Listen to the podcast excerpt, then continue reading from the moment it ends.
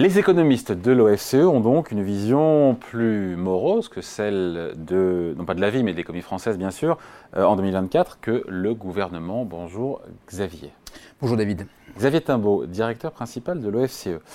Plein de trucs à dire. Euh, on ne pas être content là, hein, l'exécutif à mon avis, euh, de voir ces prévisions-là, qui sont quand même un peu orthogonales par rapport à celles, euh, encore une fois, du gouvernement. Déjà sur la croissance, vous êtes quasiment moitié moins, enfin moitié plus bas que la prévision du gouvernement. 0,8% nous dit l'OFCE en 2024, 1,4% pour le gouvernement. Pardon, mais l'exécutif a eu globalement, et le ministre du Budget qui était là à votre place il y a une semaine l'a rappelé, le gouvernement a eu une nez creux sur 2023. Ils avaient dit on fera 1%, on va faire 1%. Bon, on avait eu une prévision pas très très éloignée euh, pour 2023, donc euh, de ce point de vue-là. Beaucoup étaient plus dark. Certains étaient plus, plus sombres, effectivement, mais nous, nous, étions moins pessimistes que, que, d'autres. Mais là, euh, effectivement, il y a une différence assez notable. Oui. Et malheureusement, c'est pas parce qu'ils ont eu raison en 2023 qu'ils ont nécessairement raison à partir de maintenant la, raison n'est pas quelque chose qui se transmet. Euh, L'année sur l'autre. Et voilà, c'est à chaque, euh, à chaque année, on remet euh, sur le métier son ouvrage. Et donc, on est confronté à des nouvelles problématiques. Alors, les, différences, en fait, elles sont au nombre de deux principales pour expliquer cette différence de perspective sur la croissance l'année prochaine. la première, c'est que le gouvernement anticipe un ralentissement assez fort de l'inflation en 2024. Oui, oui, oui. Alors, euh, de notre côté, 2, je crois, 6% euh, en moyenne l'an prochain. Je lui ai posé la question à Thomas Cazenab, ministre du Budget. Hmm, il n'a pas répondu. Voilà. Donc, bon, alors évidemment, ça, serait une bonne nouvelle pour le pouvoir d'achat. D'autant qu'on sait qu'il y a une dynamique sur les salaires qui est enclenchée, donc ça conduirait à des hausses de salaires réels qui seraient assez importantes. Mais euh, notre analyse est que, en fait, oui, l'inflation va ralentir, mais moins vite que ce que. En moyenne, 2024, vous êtes à combien vous? Et donc en moyenne 2024, euh, que je ne me trompe pas. 3 euh, et quelques évidemment. Euh, on est à 3,2, si je me rappelle bien. Voilà. Donc. rassurez-moi, c'est vous qui les avez 3,3. Voilà. C'est dans l'équipe de ceux qui l'ont fait, hein, ces prévisions, rassurez-moi. oui, oui, mais bon, il y a beaucoup de chiffres, hein, donc voilà. Mais je, voulais vérifier quand même. Donc 3,3, donc une différence assez significative.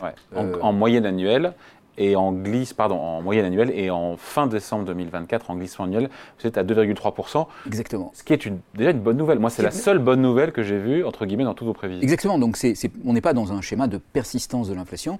Euh, l'inflation ralentit, elle ralentit cependant moins vite que ce que le gouvernement anticipe et peut-être même désire. Euh, la raison pour laquelle elle ralentit moins vite dans notre prévision, c'est qu'on pense qu'il y a encore un certain nombre d'endroits dans l'économie où ce poursuit le processus de diffusion des prix de l'énergie et donc ça va conduire à un ralentissement, mais moins rapide, moins fort. Je vous rappelle, les prix de l'énergie, ce n'est pas uniquement le prix de l'essence que vous payez à la pompe, c'est aussi tous les services et tous les produits qui vont utiliser des produits énergétiques et ils sont nombreux et donc du coup ça... Euh, exemple?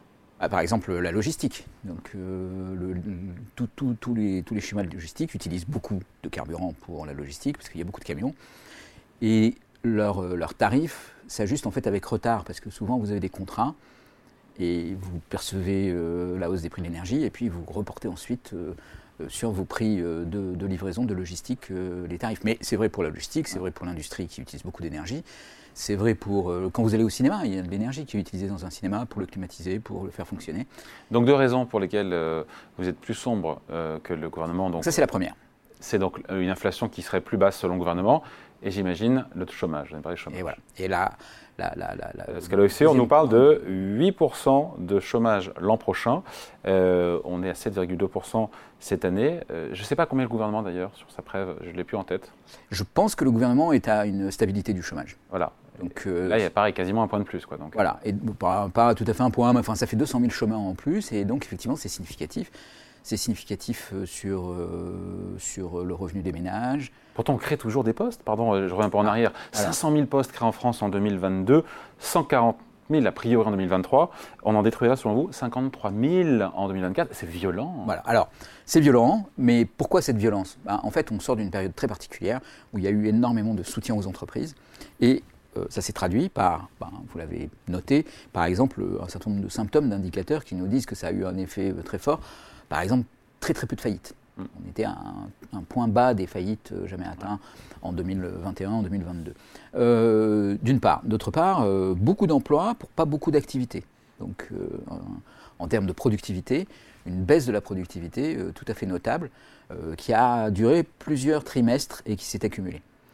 Alors, euh, qu'est-ce qui peut se passer à partir de là? Ben, Ce qui peut se passer à partir de là, c'est qu'on retire progressivement euh, ces soutiens à l'économie, Covid, bouclier tarifaire, que les entreprises qui étaient aidées, alors certaines étaient au bord de la faillite, ont été préservées de la faillite et peuvent y retomber, mais certaines aussi simplement ont reçu des aides et n'ont pas licencié ce qui explique pourquoi elles avaient autant de, main-d'œuvre pour si peu d'activité.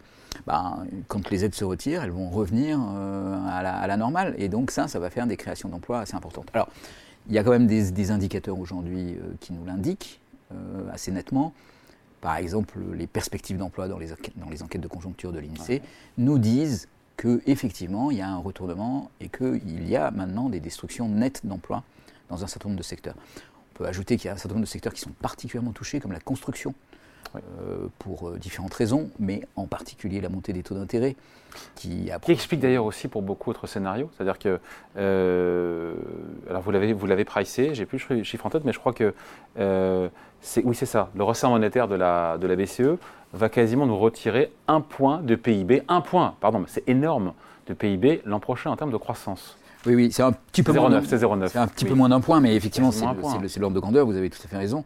Euh, et donc, effectivement, c'est un effet assez fort euh, qui correspond. Ça a fonctionné, pardon, je coupe déjà 0,4 points de PIB cette année. On passe à 0,9. Donc, le, plein effet des hausses de taux, de ce, ce monétaire inédit hein, dans sa rapidité, dans sa brutalité, va faire effet surtout en 2024. Exactement. Et fortement. Exactement. Et on en voit déjà un certain nombre de signes, par exemple dans le domaine de la construction, avec. Euh, un ralentissement très fort des nouveaux crédits.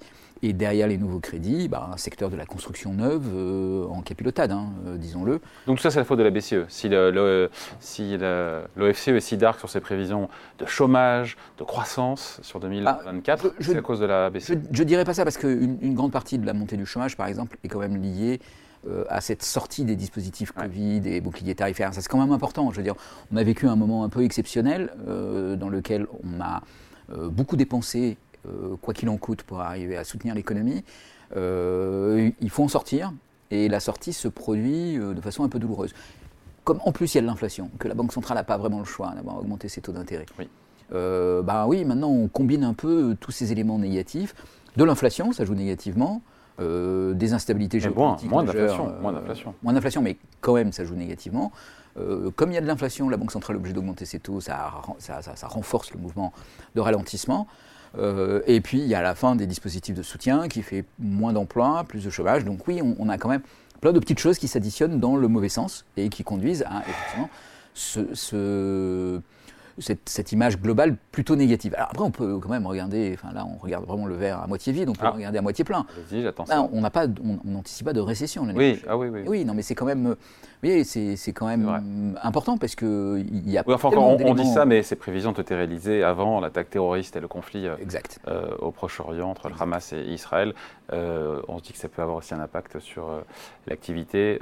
Bruno Le Maire dit que non, tant que c'est localisé entre guillemets. Si ça s'étend, c'est une autre histoire. C'est ça, je partage cette analyse. Euh, si ça reste localisé, c'est effectivement relativement mineur sur le plan économique, c'est fondamental sur le plan euh, humain et géopolitique évidemment, mais c'est mineur sur le plan économique. Euh, s'il y a des extensions, alors il y a deux types d'extensions hein, qui, qui pourraient provoquer des scénarios beaucoup plus noirs. C'est une extension du conflit, une extension du conflit au Proche-Orient, impliquant l'Iran, impliquant d'autres pays au Moyen-Orient, avec très probablement à la clé euh, des, montées du prix du pétrole euh, très importantes, et ça, c'est dans le contexte actuel, euh, c'est évidemment. On est déjà à 90 dollars. Et puis, il peut y avoir une vague d'attentats dans les pays, dans différents pays. Avec des conséquences qui peuvent être assez négatives à plein de points de vue. Donc oui, on n'en est pas là. On vit dans un monde incertain avec des, difficultés réelles face à nous. pour revenir quand même sur la, la, question de la responsabilité de la Banque centrale dans cette, dans cette euh, conjoncture. Euh, voilà, d'une certaine façon, la Banque centrale n'avait pas vraiment le choix d'augmenter ses taux. En fait, c'est à partir de maintenant qu'il faut prendre sérieusement cette question des, taux d'intérêt et du ralentissement de l'inflation. Imaginons que le gouvernement ait raison et que l'inflation ralentisse euh, aussi vite qu'ils le disent. Et que les taux d'intérêt restent là où ils sont. Alors là, on aura une politique monétaire extrêmement restrictive, alors que l'inflation aura montré des signes d'apaisement très forts Et probablement, dans ce cas-là, il faudra vraiment dire que la Banque centrale a une responsabilité très forte dans le ralentissement. Donc, euh, elle a eu raison de les monter, mais si l'inflation rebaisse, elle, doit les baisser très rapidement. On parle des prochains trimestres. Voilà, des prochains trimestres. On parle de 2024. C'est un peu la clé, en fait, parce que si les taux d'intérêt, c'est aussi un élément dans notre scénario qui n'est pas totalement inclus. Vous voyez, si les taux d'intérêt venaient à baisser, à la baisse sur l'inflation. Voilà, là, euh, ça, peut un peu ça, ça, porterait un peu d'air. En fait, euh, les 0,9 euh, qu'on a mis de, croissance en moins à cause des taux d'intérêt ben, pourraient se transformer en. Ça, vous n'avez pas la main sur ce qui se passe évidemment. Et d'ailleurs, la, prévision du gouvernement pourrait se réaliser d'une certaine façon. Vous voyez, donc, elle n'est pas totalement. Enfin, j'imagine que le gouvernement n'aime pas trop être contredit, surtout dans ces moments-là, parce que ça engage sa crédibilité. Mais vous savez comme moi que les prévisions sont quand même incertaines par nature. Euh, la prévision du gouvernement n'est pas incohérente. Elle repose sur une hypothèse un peu forte de ralentissement de l'inflation et probablement d'une politique monétaire qui deviendrait euh, un peu plus accommodante. Ce qui sont deux hypothèses un peu fortes. Est-ce qu'on pourrait très bien avoir même s'il y a ralentissement de l'inflation, une BCE qui soit un peu plus lente à la réaction. c'est ça. On finit là-dessus, juste Xavier, sur euh, le déficit public. Euh, le ministre du Budget nous disait 4,8% euh, contre 4,9% cette année, 4,8% l'an prochain. En termes de déficit public, vous l'avez recalculé avec tous vos, mm. tous, vos prévisions. On est, pour le coup, non, il devait, baisser à 4,4, pardon. Il devait baisser on est à 4,9 cette année, on est passé à 4,4% l'an prochain. En fait, on resterait à 4,8% selon les chiffres de l'OFCE. C'est ça. Donc ça, c'est une conséquence de moins d'activité, d'un peu plus de chômage, euh, qui se traduit sur le déficit. Alors, sur le déficit, c'est pas non plus euh, si terrible que ça. Il y a quand même un effet plutôt positif de l'inflation sur le déficit. Il faut jamais l'oublier, ça. On est dans une situation un peu particulière. Quand il y a de l'inflation, les recettes fiscales sont très vite indexées sur l'inflation.